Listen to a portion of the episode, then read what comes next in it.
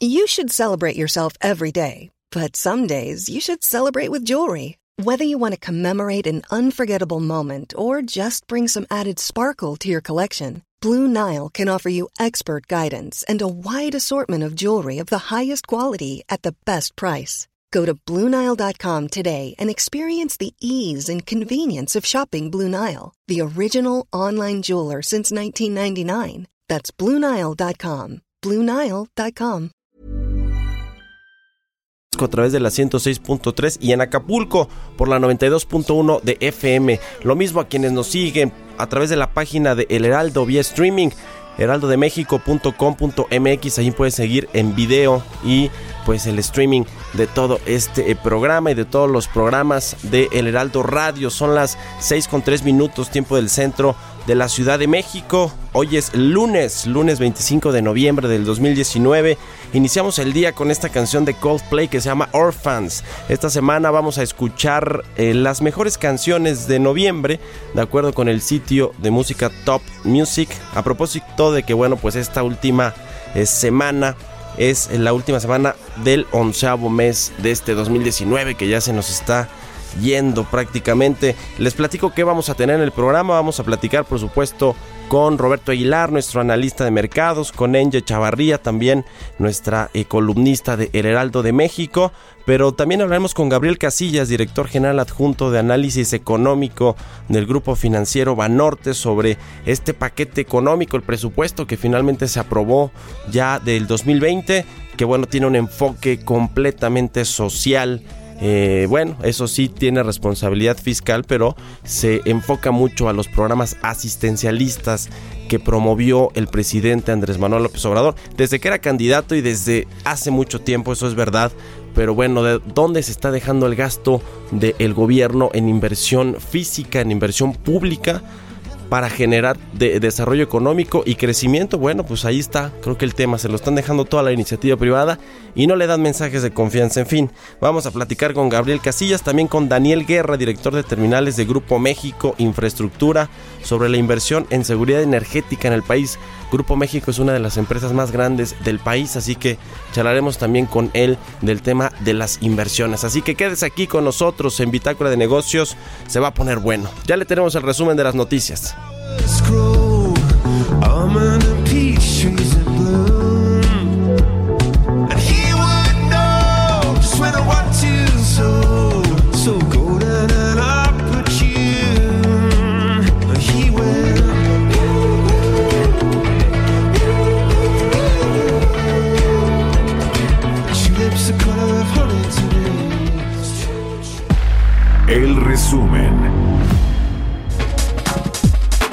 Iniciativa privada trabaja ya en los planes de los proyectos del Plan Nacional de Infraestructura que se anunciará mañana martes con el fin de apuntalar el crecimiento económico del país a partir del 2020. La Confederación de Cámaras Industriales aseguró que el sector privado tiene gran interés por participar en los proyectos, pues consideró que países que le apuestan a la infraestructura son los de más alto crecimiento, siendo los sectores carretero, aeroportuario, hospitales y energía donde mayor inversión se tendrá.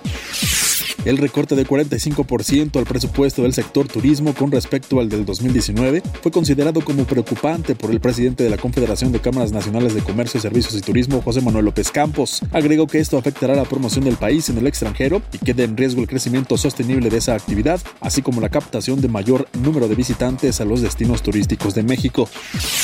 La Confederación Patronal de la República Mexicana manifestó su preocupación por la reducción de recursos en presupuesto de egresos de la Federación 2020 a entidades prioritarias para el equilibrio y desarrollo democrático del país como organismos autónomos. Expresó su extrañamiento por la disminución de presupuesto a dependencias claves en el rubro de seguridad pública como el Poder Judicial de la Federación y la Fiscalía General de la República. El Centro de Estudios Económicos del Sector Privado consideró que la aprobación del decreto de presupuesto de egresos de la Federación para 2020, que asciende a 6 billones 107.7 mil millones de pesos, envía un mensaje mixto a los mercados. Uno positivo, pues las finanzas públicas se mantienen como indicador fundamental de la estabilidad de la economía, y el otro que alerta sobre la necesidad de destinar gasto público para incentivar el crecimiento económico. La Secretaría de Comunicaciones y Transportes está lista para reanudar la construcción del tren interurbano México-Toluca al no existir impedimento legal y en congruencia con lo expresado por el presidente Andrés Manuel López Obrador. Se informó que de acuerdo a la ley han sido realizados todos los pagos por las afectaciones causadas por la obra a la comunidad y llevado a cabo 28 meses de trabajo con la Secretaría de Gobernación, la Comisión Nacional del Agua, la Procuraduría Agraria, el Registro Agrario Nacional, el Gobierno del Estado de México, Petróleos Mexicanos y la SCT. La plataforma de cobro y pago digital CODI que desarrolló el Banco de México promete revolucionar el mundo de las finanzas en el país, ya que el método de pago preferido por los mexicanos es el efectivo. La nueva tecnología permite enviar y recibir dinero desde dispositivos móviles de forma inmediata a través del sistema de pagos electrónicos interbancarios, con el que se puede realizar en segundos transferencias de dinero las 24 horas los 365 días del año. Bitácora de negocios.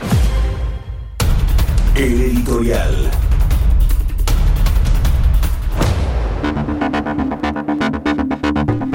Se aprobó finalmente la semana pasada el presupuesto de egresos del próximo año. 6.1 eh, billones de pesos, se le hicieron reasignaciones presupuestales apenas a 20 mil millones de pesos de este presupuesto de 6.1 billones, es decir, cambios realmente ligeros, cosméticos quizá, pasó casi casi como lo mandó la Secretaría de Hacienda, es decir, el Ejecutivo Federal, prácticamente el presidente estuvo muy muy metido y lo dijo Arturo Herrera, el secretario de Hacienda, ¿eh? el presidente como nunca ha estado metidísimo en el tema del paquete económico particularmente lo que tiene que ver con el presupuesto. Bueno, habrá que empezar diciéndoles que el presupuesto es un dinero que no tenemos todavía, es un dinero que se va a generar a partir de la recaudación eh, de impuestos, a partir de la recaudación de ingresos eh, petroleros y otros tantos que están incluidos en la ley en, la ley de ingresos del próximo año, que también está aquí en este paquete económico. Pero el tema del presupuesto vale la pena eh, pues revisarlo porque tiene un eh, fin muy eh, social de apoyar los programas asistencialistas del presidente Andrés Manuel López Obrador. Se le reasignaron varios miles de millones de pesos a la Secretaría del Bienestar que lleva en buena medida estos programas sociales, también a los proyectos insignia del gobierno federal estos programas, por ejemplo, de Sembrando Vida, de Jóvenes Construyendo el Futuro, este eh, programa de apoyos a adultos mayores, que yo creo que está bien, es decir, el tema social es insoslayable, se debe de, apoyar en, nuestro país, siempre y cuando pues también haya recursos para eh, la inversión física, la inversión eh, pública que es necesaria para detonar la inversión privada, que como lo decía Arturo Herrera, de cada siete pesos que se invierten en el país, seis vienen de la inversión privada y solo uno de la inversión pública, pero bueno, pues parece que la inversión pública no se le hizo mucho caso para mantener estos programas y proyectos del presidente.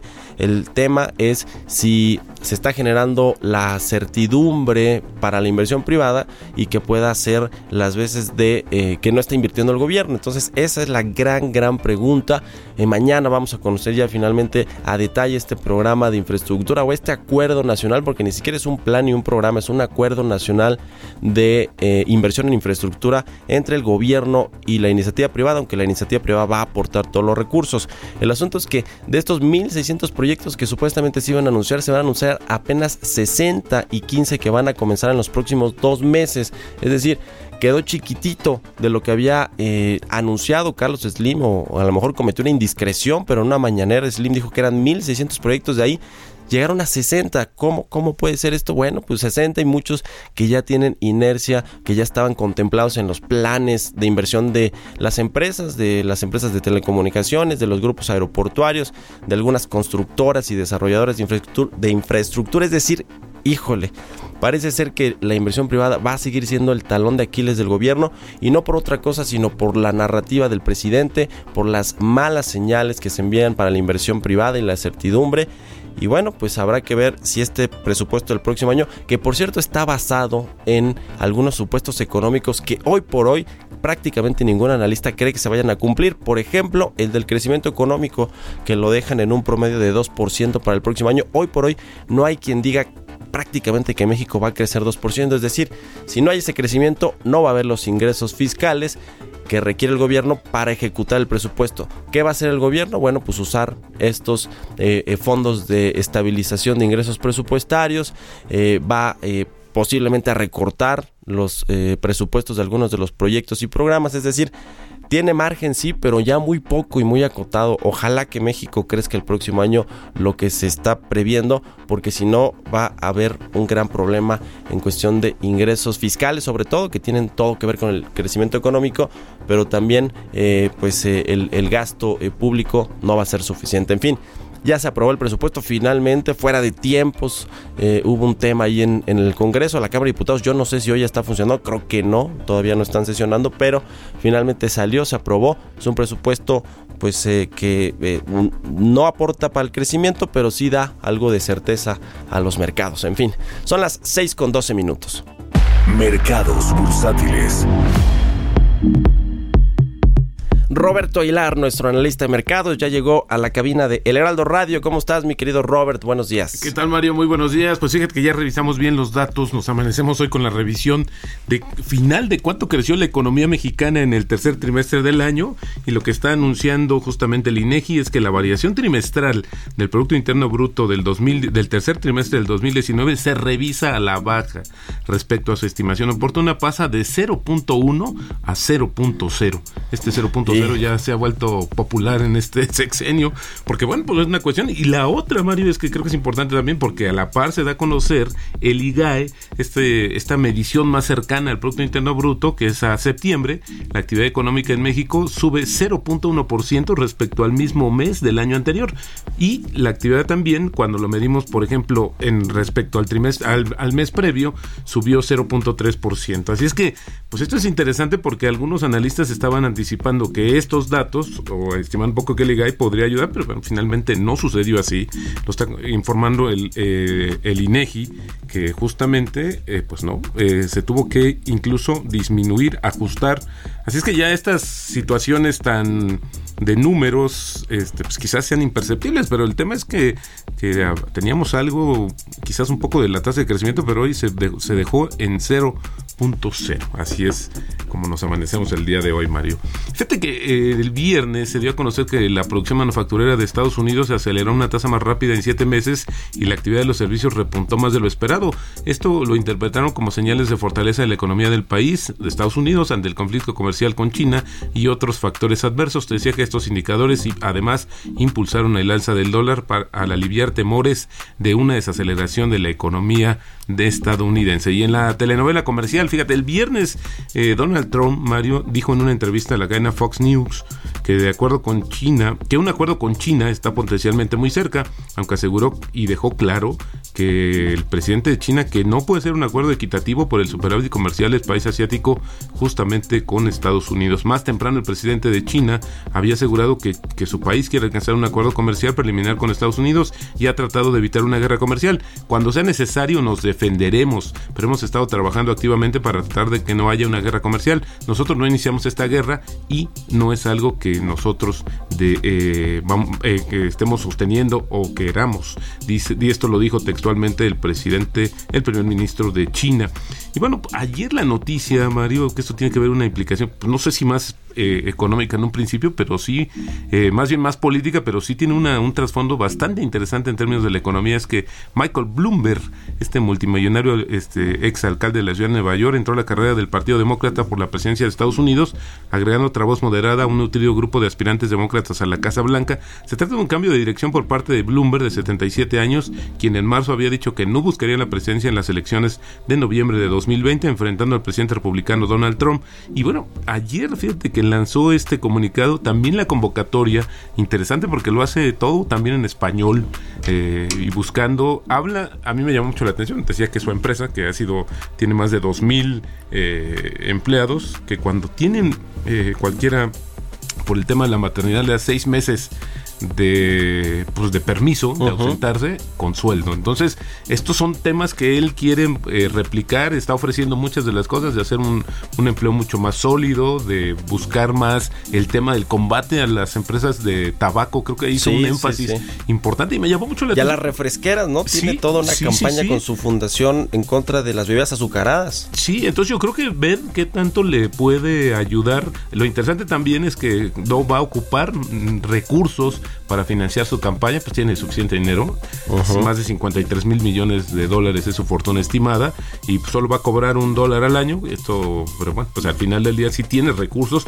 Y vamos a ver, creo que se vuelve un candidato eh, interesante. sobre, todo por Donald Trump, el perfil de Donald Trump, que era un empresario que se convirtió en político muy derechista, este, eh, ultraderecha y, populista al final también. Claro, Y, Bloomberg tiene un perfil similar porque fue un empresario similar, porque era de la iniciativa privada, o sea, no, nada que ver con Trump, eh, yo creo que Michael Bloomberg, pero interesante por ese perfil. Sí, claro, y además, bueno, por su, empresa y el, tema de lo que conocen también eh, su perfil en los mercados financieros. Y bueno, se mueve el mundo de las fusiones internacionales.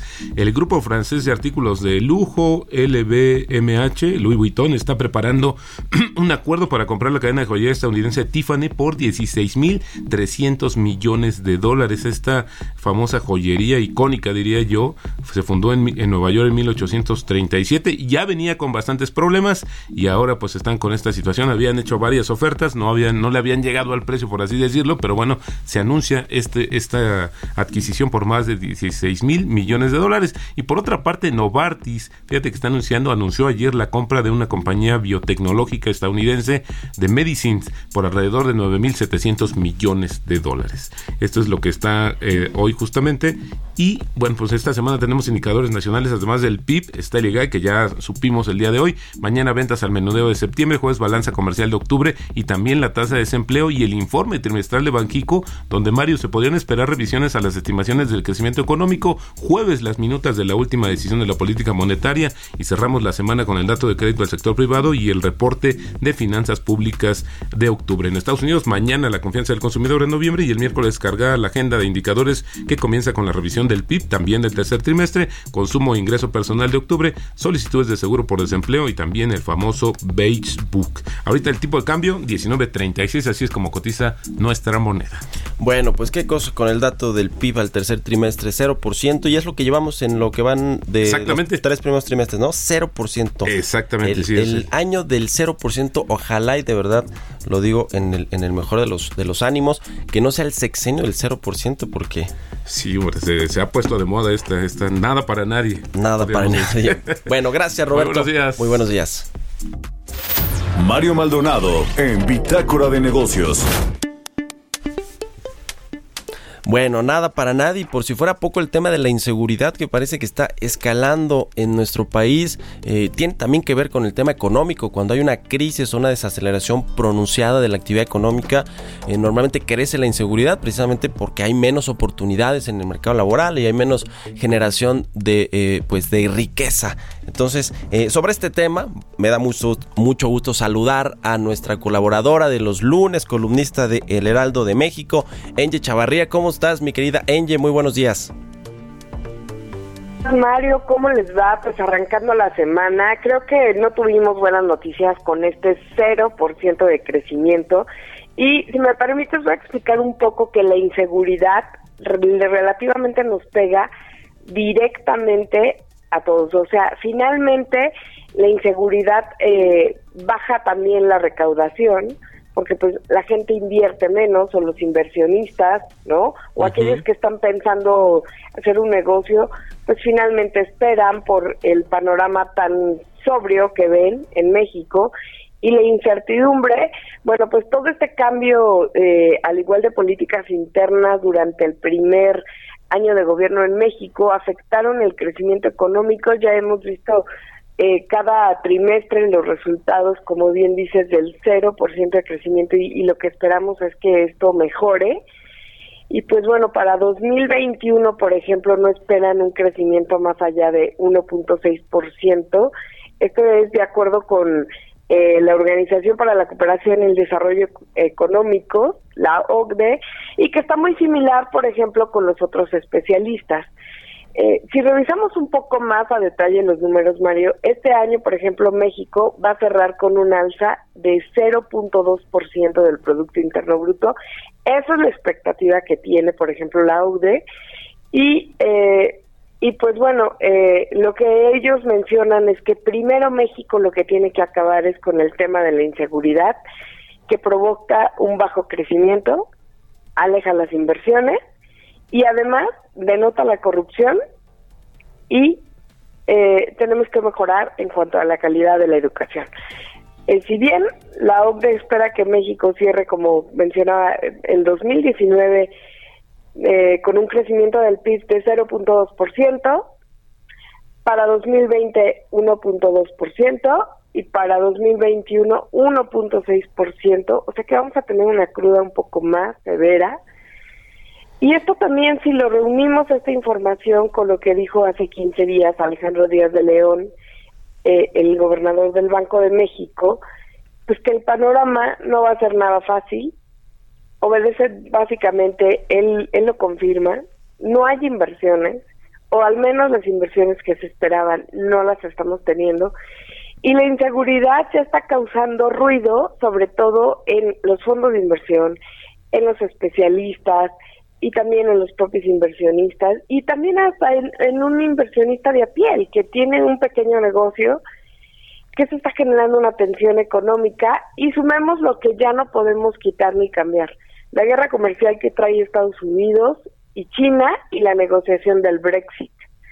Eh, al menos una cuarta parte de los especialistas en la encuesta de expectativas del sector privado dice que no van a ver, eh, no van a invertir por temor a la inseguridad.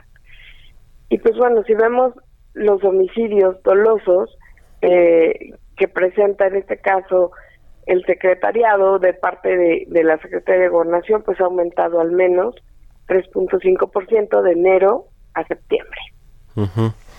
Pues tiene todo que ver eh, el tema de la inseguridad con la economía, como tú dices, Engin, nos afecta a todos y nos afecta también el tema de la impunidad y la falta de Estado de Derecho y viene, digamos, a cuento este comentario porque en el presupuesto del próximo año, por ejemplo, se le recortaron recursos de 1.500 millones de pesos a la Fiscalía General de la República, al eh, Poder de la Judicatura, al Poder Judicial en general, Consejo de la Judicatura también se le recortaron recursos, es decir, se necesita tener estos organismos de procuración de justicia también muy sólidos, ¿no? Para que, que generen esto, o sea, certidumbre a que cuando alguien comete un delito, pues va a ser castigado y va a tener un juicio correctamente, ¿no? Sí, y además vemos que México es una máquina que está conectada con todo, con todos los temas. El turismo era la única causa que nos salvaba, por ejemplo, en los temas de inseguridad. Justamente vemos que este problema ya es añejo. México lo tiene por lo menos de, eh, recrudecido desde hace unos 15 años. Entonces, al menos el turismo siempre venía a salvarnos o nos venía a dar esa válvula de escape. Hoy vemos recortes para 2020 y Estados Unidos y otros países están haciendo una campaña negativa sobre estos números que tiene México y que bueno, eso va a ahuyentar también el número de turistas que visitaban al país. Ese es el otro gran tema, el turismo, uno de los eh, pues eh, baluartes que tenemos para la generación de, eh, de, divisas, ¿no? Por parte de, los extranjeros que vienen acá y que pues es una de las, de las gallinas de los huevos de oro. Ojalá que el tema de la inseguridad pues no termine también por afectar a este sector tan importante que es el turismo. Pero bueno, pues te agradezco mucho, Enge Chavarría, columnista de El Heraldo de México, que nos hayas eh, pues tomado la llamada y explicado este asunto de la inseguridad. Danos tus redes sociales para que la gente te pueda seguir. Sí, por favor, eh, síganme por favor a través de Twitter, arroba Chavarría, o a través de Instagram, arroba Chavarría, y por favor no se pierdan mi columna que hablamos un poco sobre eh, todos estos temas. Bueno, pues ahí está en el impreso y en el sitio web heraldodemexico.com.mx, ahí puede buscar a Angie Chavarría, su columna de los lunes. Gracias y muy buenos días, Angie. Un abrazo. Vámonos a un corte comercial. Son las 6 con 26 minutos aquí en la mañana y vamos a un corte comercial. Regresamos. Continuamos en un momento con la información más relevante del mundo financiero en Bitácora de Negocios con Mario Maldonado. Regresamos. Heraldo Radio, la H que sí suena y ahora también se escucha. Si buscas un auto seminuevo certificado, en Hangar Esmeralda somos tu mejor opción. Contamos con planes de crédito que se adaptan a lo que necesitas. Visítanos en Dr. Jorge Jiménez Cantú, Lote 1, Manzana 2, LA 17, en Bosques Esmeralda, Tizapán de Zaragoza. O llámanos al 5553084524, terminación 25 y 26. Con seminuevos certificados en Hangar Esmeralda, seguro estrenas hoy. Las mejores marcas, encuéntralas en Grupo Andrade. En marzo inicia el Censo de Población y Vivienda 2020. El censo sirve para saber cuántas personas somos, cómo vivimos y cómo es nuestro entorno. En beneficio de todos debemos responder las preguntas del entrevistador del INEGI. Por eso cuando en marzo toque a tu puerta le debes decir, Pregúntame. Pregúntame. Pregúntame. Censo de Población y Vivienda marzo 2020. INEGI, Conociendo México. Siempre hemos escuchado que hay que lavarse las manos antes de comer y después de ir al baño. Que ante una emergencia no corro, no grito y no empujo. Que la basura se separa. Que antes de entrar, deja salir. Que todos y todas tenemos los mismos derechos. Y también debemos saber que la prueba del VIH es gratuita, segura y confidencial. Solicítala en tu unidad de salud. Visita www.gov.mx diagonal Cencida. Cencida, Secretaría de Salud. Gobierno de México. Este programa es público ajeno a cualquier partido político. Queda prohibido su uso para fines distintos a los establecidos en el programa. Heraldo Radio 98.5 FM.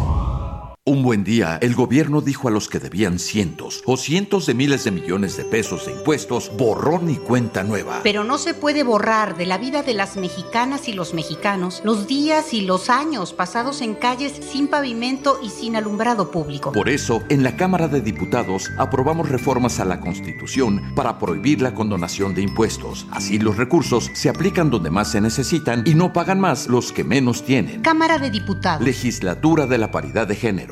¿Te ofrecieron un trago o un cigarro? ¿O un churro? Natacha. Y te dijeron que no pasa nada. ¿Seguro que no pasa nada? Antes de entrarle, deberías saber lo que las sustancias adictivas pueden causar en tu cuerpo. ¿O te gusta andar por ahí con los ojos cerrados? Mejor llama a la línea de la vida de Conadic 800-911-2000 cualquier día a cualquier hora. Aquí te escuchamos. Juntos por la paz. Estrategia Nacional para la Prevención de las Adicciones. Gobierno de México.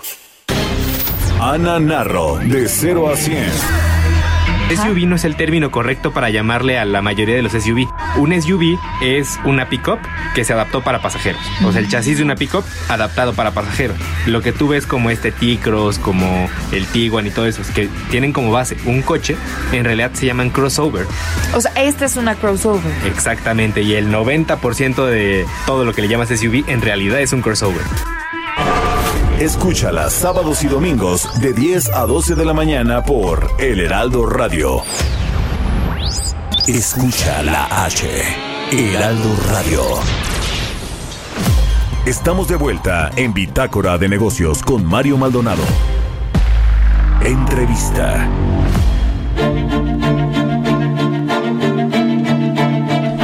Ya estamos de regreso en Bitácora de Negocios. Gracias por acompañarnos aquí en el programa. Vamos a conversar ahora con Gabriel Casillas, director general adjunto de Análisis Económico y de Relación con Inversionistas de Grupo Financiero Banorte, quien ya está en la línea telefónica. ¿Cómo estás, Gabriel? Muy buenos días. Muy buenos días, Mario, y buenos días a tu, a, tu radio escuchas. Un gustazo estar en tu programa. Gracias, Gabriel. Oye, pues este tema del presupuesto ya finalmente se aprobó el presupuesto del próximo año. Hubo algunas reasignaciones eh, pequeñas, diría yo, casi, casi se fue como lo propuso Hacienda. Hubo ahí jaloneos en el Congreso, en la Cámara de Diputados, pero bueno, finalmente ya quedó aprobado, fuera de tiempos, eso sí, eh, hay un enfoque claramente social con todos los programas del de, presidente Andrés Manuel López Obrador, que yo creo que está bien, decía al inicio en, en, mi editorial que no se puede soslayar el tema de la desigualdad y la necesidad de eh, pues apuntalar estos programas sociales. Y por otro lado, pues no hay tanto para la inversión pública, ¿no? De hecho, creo que hay una reducción eh, por parte del gobierno y pues por el otro lado también están los criterios de política económica, ¿no? Que, que, son los que creo que le dan algo de certeza a los mercados y a los inversionistas. ¿Tú qué opinas? ¿Qué opinan ahí en Banorte sobre este presupuesto 2020? Muchas gracias, Mario. Mira, la verdad, lo que tú comentas es, es, muy cierto y coincidimos bastante.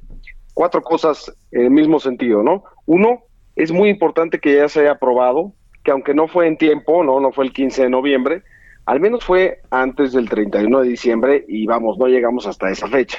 Recordemos que, por ejemplo, para los inversionistas extranjeros, eh, en Estados Unidos, por ejemplo, no han podido este, aprobar un presupuesto en tiempo y forma por más de cuatro años. Entonces, están acostumbrados a ese tipo de cosas, no les no les hace demasiado ruido a menos que se vaya hasta el 31 de diciembre, ¿no? Ahora, siempre es mejor que sea en tiempo y forma, pero afortunadamente fue antes del 31 de diciembre, yo creo que es un punto importante y positivo. Dos, que el gobierno continúa con la promesa de responsabilidad fiscal, tanto como yo, tú ya lo mencionaste en la parte de los criterios, ¿no? en los supuestos, como en la parte de las proyecciones de déficit y de deuda. ¿no? Yo creo que eso es muy, muy importante. Tercero, eh, no le hicieron eh, cambios a los criterios. Como tú dijiste, casi no le hicieron cambios al, al, presupuesto, pero en los criterios es bien, bien importante. ¿no? Como tú dices, es lo que da certeza que no le hayan tratado de subir al tipo de cambio para que esto genere más ingresos, que no le hayan tratado de subir al pronóstico de PIB. Yo creo que, eh, que no se hayan tocado los criterios, yo creo que es un punto bien, bien relevante.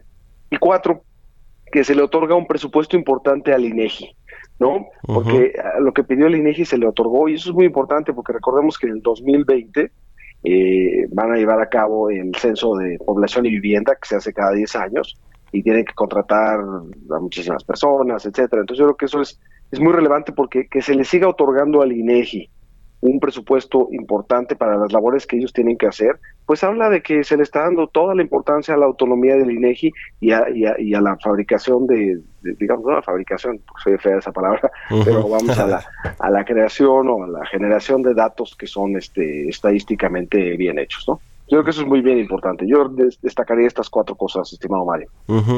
Ya, ahora, el, el tema del crecimiento económico, que es pues un, un, asunto importante. Yo, yo lo que siempre comento, porque es, es, cierto, es que, bueno, el presupuesto del próximo año es dinero que todavía no tenemos, tenemos que recaudarlo, ¿no? Fiscal vía ingresos fiscales, vía ingresos petroleros, y si no hay un crecimiento económico como el que está presupuestado en estos, en este marco macroeconómico, en estos supuestos eh, de crecimiento que es un promedio de 2%, pues probablemente no se alcancen tampoco las metas que están eh, eh, ahí en la ley de ingresos, ¿no? Las metas tributarias de ingresos fiscales. ¿Qué va a pasar si no sucede esto? Vamos a tener que echar mano de nueva cuenta de estos fondos de estabilización de ingresos presupuestarios, eh, que ya no nos queda tampoco como que mucho dinero, ¿no? Ahí creo que 150 mil millones.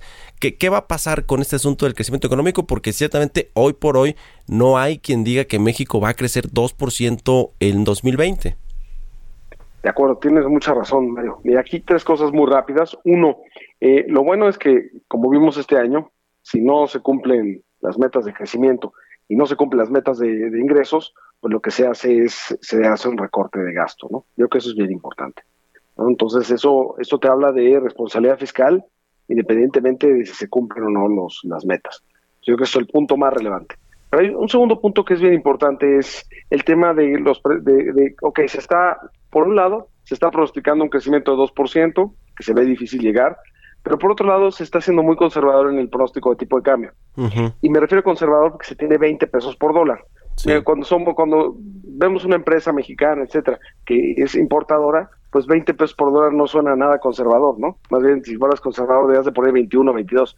Pero cuando eres el gobierno federal, poner 20 es muy conservador, porque si tú aumentas el tipo de cambio, no aumentas el nivel del dólar, eh, pronosticado, lo que ocurre es que si bien sí aumenta el pago de los intereses de la deuda en dólares, aumenta mucho más los ingresos por concepto de petróleo.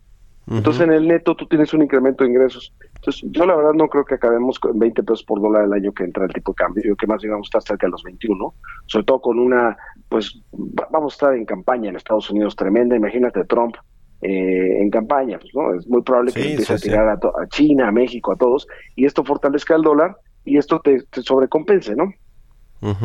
y, un tercer punto muy rápido es el tema de este, del uso del Fondo de Estabilización de Ingresos Presupuestales. Eh, a, mí no me gusta que lo utilicen cuando no hay crisis, ¿no? Porque todavía no hay una crisis global y nada por el estilo. Pero yo creo que fue muy importante la manera en cómo se utilizó, porque se utilizó en una buena medida para prepagar deuda de Pemex, ¿no? Entonces, yo creo que en ese sentido, eh, yo, nosotros no lo vemos mal, y sobre todo que en las pruebas de estrés que corrió Secretaría de Hacienda y que nosotros también corrimos, eh, nos da que en un año con una crisis como la de 2009 se utilizarían fondos de estabilización por alrededor de 150 mil millones de pesos. Entonces, si este dinero se deja para una crisis, eh, lo que ya quedó está bien y lo que se utilizó está bien porque se utilizó para prepagar deuda de Pemex. Ya. Oye, y finalmente, Gabriel, este asunto del, del, plan de infraestructura o el acuerdo nacional de inversión en infraestructura que se va a presentar mañana eh, y que, bueno, hay un tema de que la inversión privada no está fluyendo al ritmo que se eh, pues eh, que nos gustaría o que se debería tener para poder impulsar la actividad económica. ¿Cómo lo ves tú? Ya han, han habido ahí pues eh, varias publicaciones con respecto a 61 proyectos, cerca de 260 mil millones de pesos, que parece que quedó chiquito a lo con respecto a lo que había anunciado en su momento Carlos Slim de estos 1.600 proyectos. Y bueno, tomando en cuenta que en el presupuesto del próximo año no hay tanto gasto en inversión eh, eh, pública, le queda la inversión privada hacer lo que tiene que hacer para detonar el crecimiento. ¿Tú crees que esto va a ser suficiente, el, este acuerdo, este plan que se va a presentar mañana? Pues yo no, no, he visto el plan final, he visto borradores, como tú bien le comentas, y los borradores se ven pues con un programa muy pequeño, ¿no? O estamos hablando, por ejemplo, de los si le, si le agregamos a estos proyectos de infraestructura del sector privado, ¿no? De estos casi 300 mil millones de los que tú decías. Le aumentas, por ejemplo, la inversión, porque es para todo el sexenio, ¿no? Para los próximos cinco años. Si tú le aumentas lo que se desea gastar para el Tren Maya, la refinería de Dos Bocas, para el aeropuerto de Santa Lucía, los proyectos grandes que escuchamos en cada mañanera, pues te da más o menos como para 900 mil millones de pesos.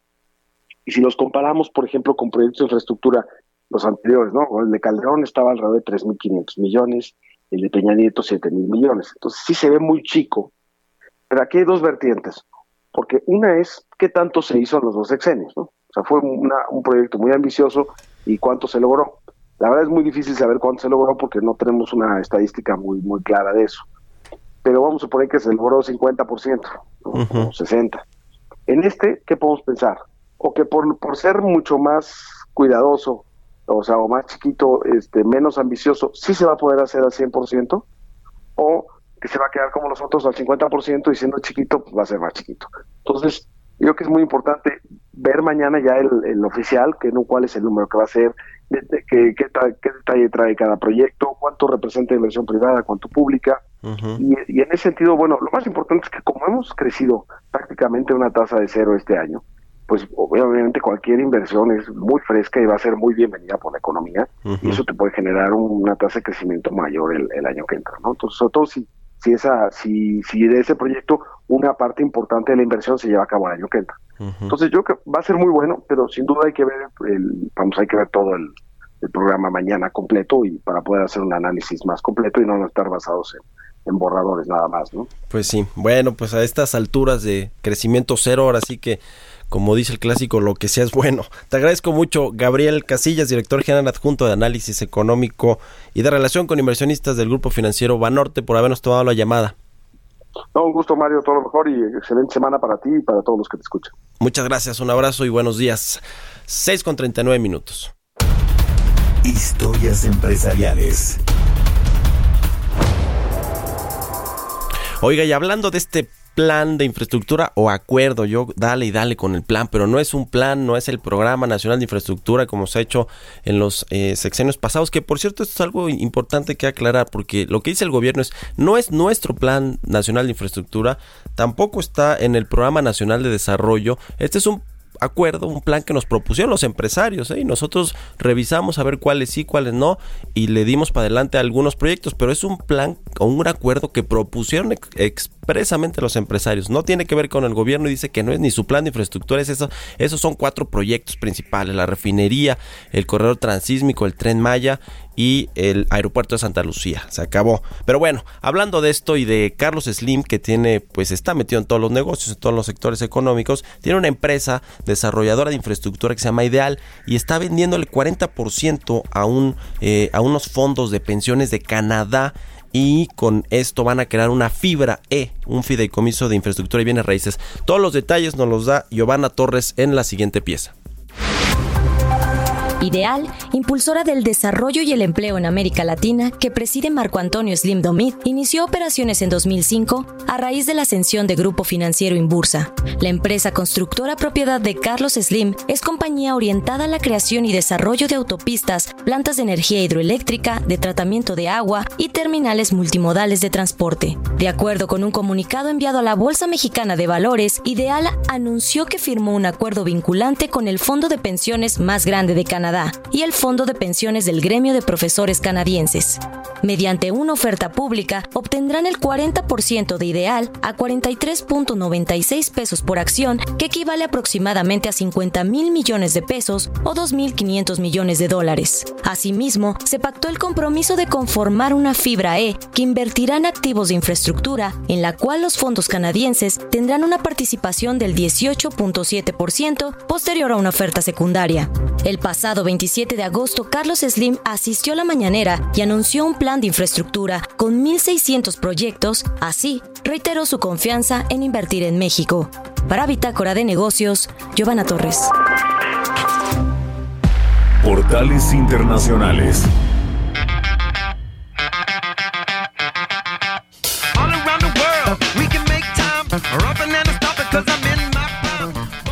Y de la inversión de estos fondos de pensiones en ideal de Carlos Slim, nos vamos con los portales internacionales porque ya está en la cabina de El Heraldo Radio Jesús Espinosa, nuestro jefe de información. ¿Cómo estás, Chucho? Buenos días. Buenos días, Mario. Bien, un poquito mormados, ya se siente el frío, ya se siente Ya se siente la llegada de la, de la el Navidad. invierno, Navidad. Exactamente. Oye, le voy a echar una llamada a Carlos Slim a ver si me acepta ahí también un poco de inversión para ver si nos, si nos va bien con Ideal.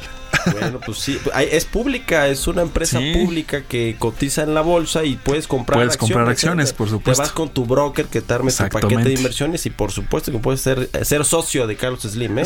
No solo en Ideal, en América Móvil, Grupo Carso, todas las que tú quieras. Si ya somos familiares, es mi tío, pues, pues Ah, bueno. hay que ser Ah, socios ahora, ¿no? Fuertes Sí, declaraciones. no, de hecho, lo dirás de broma, pero no, sí, eso sí se puede hacer. No, Nada más- claro, por supuesto. Nada más que uno de repente dice, es que uy, no, yo, yo no puedo invertir tanto dinero. A veces no se necesita, no se necesita tanto. Nada más es cuestión de, de investigar e ir precisamente con un, con un broker para que te vea de la mano. asesor, sí, sí, sí. Y ahí, y ahí se puede invertir tu dinero. Pero bueno, vámonos con los portales, Mario, esta mañana, en este lunes, que ya lo decías al inicio del, del- del espacio, la última semana de noviembre. Comencemos con el Financial Times porque eh, tocan el tema de las acciones mundiales que suben por nuevas esperanzas comerciales. Por ejemplo, eh, Hang Seng, que registra el mayor aumento en seis semanas, mientras que Beijing insinúa reglas para estrictas de propiedad intelectual. Todo esto se está moviendo en el mundo.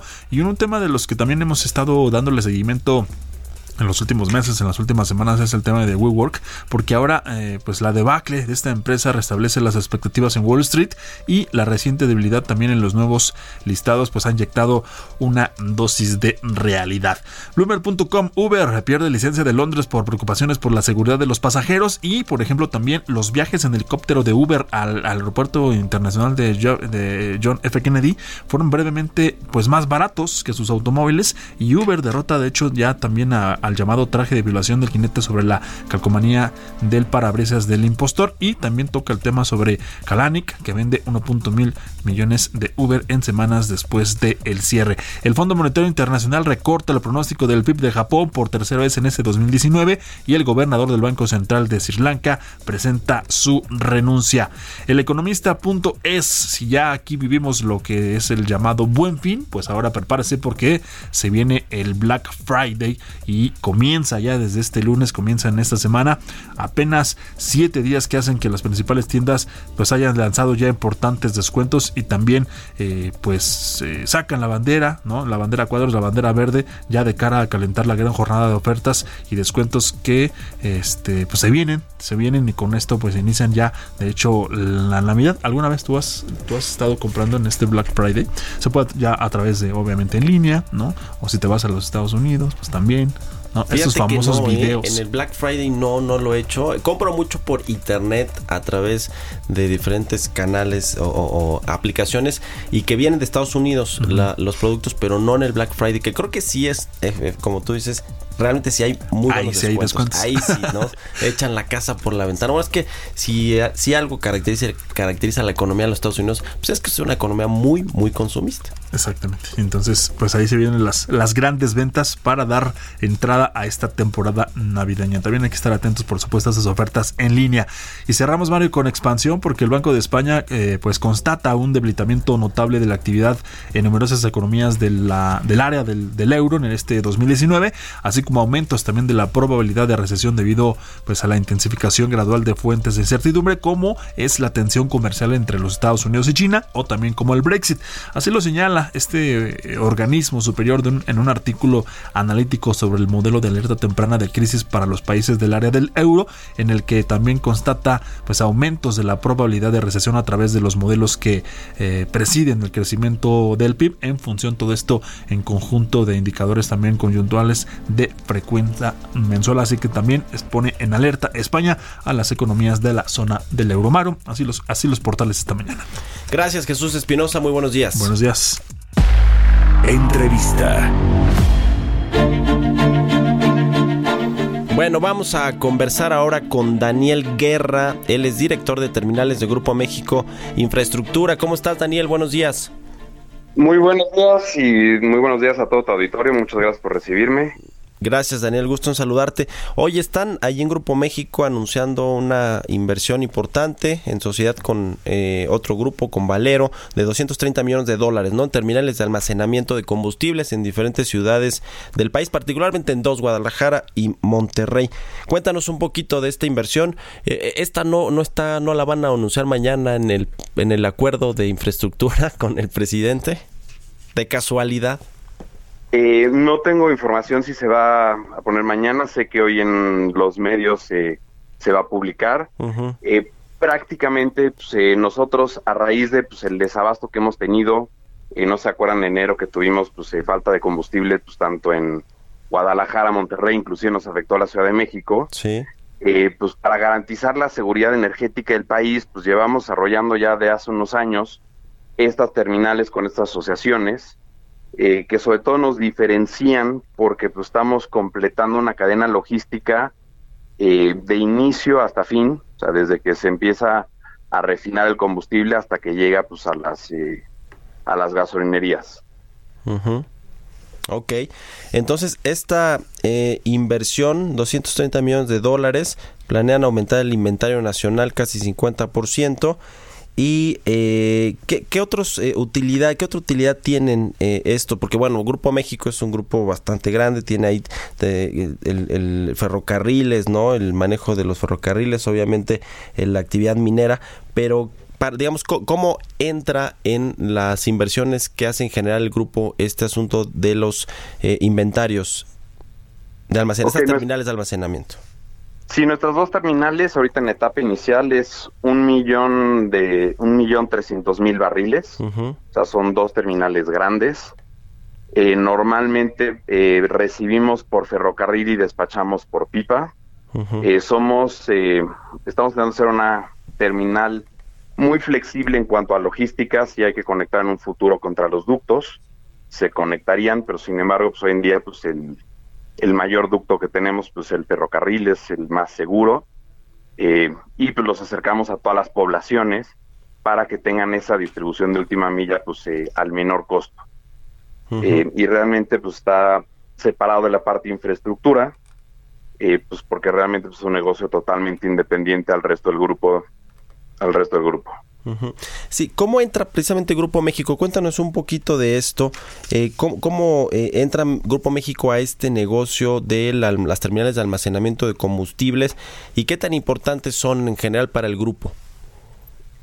Eh, pues ya hemos tenido bastante experiencia como grupo en, el, en relación a lo que es el almacenamiento de combustibles.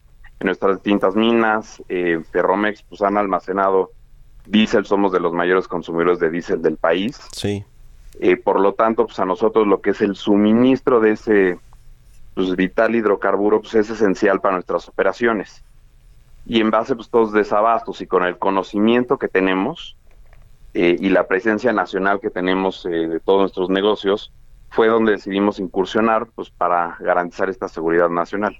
Uh. Ahora, este acuerdo que hacen de eh, invertir 230 millones de dólares en estas dos terminales de almacenamiento, lo hacen también de la mano de una empresa internacional, ¿no? Que es Valero Energy Corporation, que bueno, tiene una subsidiaria aquí en México que se llama Valero Marketing and Supply de México. Y, y, y lo hacen porque ellos van a utilizar esta capacidad que tienen estas terminales de almacenamiento. ¿Cómo está esta asociación o este acuerdo que hacen con esta empresa Valero Energy?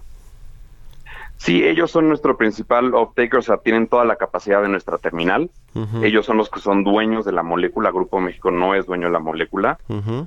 eh, y también nos ayudan con parte del conocimiento internacional que ha sido pues de, de cómo manejar estas terminales de almacenamiento. O sea, como bien dije, pues sí tenemos experiencia, pero realmente pues es un boleto más grande y pues se necesita un socio pues para poder tener pues toda la seguridad que se necesita pues tanto ambiental, regulatoria y todo lo que implica tener una terminal de ese tamaño. ¿Cómo ven la política energética del nuevo gobierno, Daniel, particularmente en lo que tiene que ver con el sector de refinación? Está habiendo todo, digamos, un plan de recomponer, eh, digamos, eh, invertir las, las seis refinerías que ya tenemos en México. Se está construyendo además otra refinería ya en Dos Bocas, Tabasco, muy cuestionada, por cierto, pero bueno, pues ahí va el proyecto. ¿Qué opinan ustedes de la política energética de este gobierno, particularmente en lo que tiene que ver con la refinación? Eh, pues nosotros estamos eh, enfocados más bien en la parte de almacenamiento y la parte de exploración. Eh, pues sí estamos muy de acuerdo que se necesita estar pues buscando nuevos campos, incrementar la producción y mejorar lo que son las eficiencias de las refinerías, aunque pues habrán algunos puntos que nosotros podríamos llegarlo a hacer de forma diferente y algunos otros similares, pues nosotros nos enfocamos a nuestra a nuestras áreas. Bueno, finalmente, Daniel, cuéntanos de algunos de los planes de inversión, nuevos planes de inversión para los próximos años, lo que resta del sexenio, ¿qué ven en la división de almacenamiento, de terminales de almacenamiento de combustibles del Grupo México? Eh, adicional a estas dos terminales, pues estamos empezando eh, el siguiente año, yo creo que a desarrollar otras cuatro terminales, igual en la zona norte del país y en la parte del Bajío. Eh, y realmente pues, esos son todos los planes que tenemos de la parte de almacenamiento por el momento. Muy bien. Bueno, pues gracias Daniel Guerra, director de terminales de Grupo México Infraestructura, por habernos tomado la llamada y muy buenos días. Muy buenos días, muchas gracias. Hasta luego. Bueno, pues ahí está interesante porque es una empresa totota, la verdad, Grupo México es un conglomerado que está en diferentes eh, sectores económicos, en diferentes industrias y bueno, pues los la, la final cuentas son inversiones, inversiones de 230 millones de dólares que pues nada nada despreciables como decía como decíamos con Gabriel Casillas, pues ahora sí que ya estamos en la fase de lo que sea es bueno. Bueno, ya casi terminamos el programa, pero fíjese que ahorita que hablamos del tema del presupuesto, vale la pena comentar esta información porque pues el gobierno mexicano paga intereses por administrar la deuda, ¿no? Tenemos una deuda importante, aunque en estos criterios de política económica el próximo año no se eh, va a aumentar la deuda, se mantiene este superávit eh, eh, primario del 0.7% del PIB y no se no, no, se prevé nueva deuda para el gobierno, pero bueno, lo, interesante es que de este monto total asignado para el manejo de la deuda del gobierno federal se va a reducir en 2.89% el próximo año según el presupuesto del 2020, es decir, se va a pagar menos por administrar la deuda de nuestro país. Así que bueno, pues interesante este tema. Ya con esto nos despedimos. Le agradezco mucho que nos haya sintonizado, que nos haya acompañado este día, inicio de semana. Se queda ahora en los micrófonos del Heraldo Radio con Sergio Sarmiento y Guadalupe Juárez y nosotros nos escuchamos mañana en punto de las 6 de la mañana. Muy buenos días.